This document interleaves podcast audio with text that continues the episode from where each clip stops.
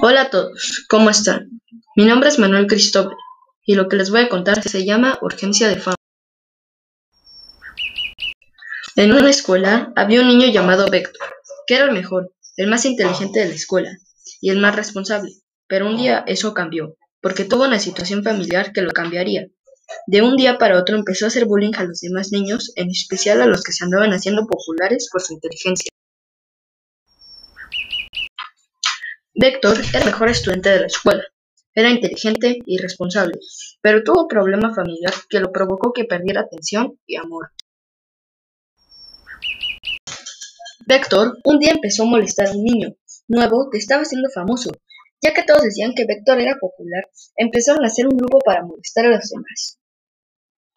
Vector era el más castigado de la escuela, pero seguía siempre molestando a todos, hasta que un día un maestro habló con él y le dijo que qué pasaba, que era un excelente alumno.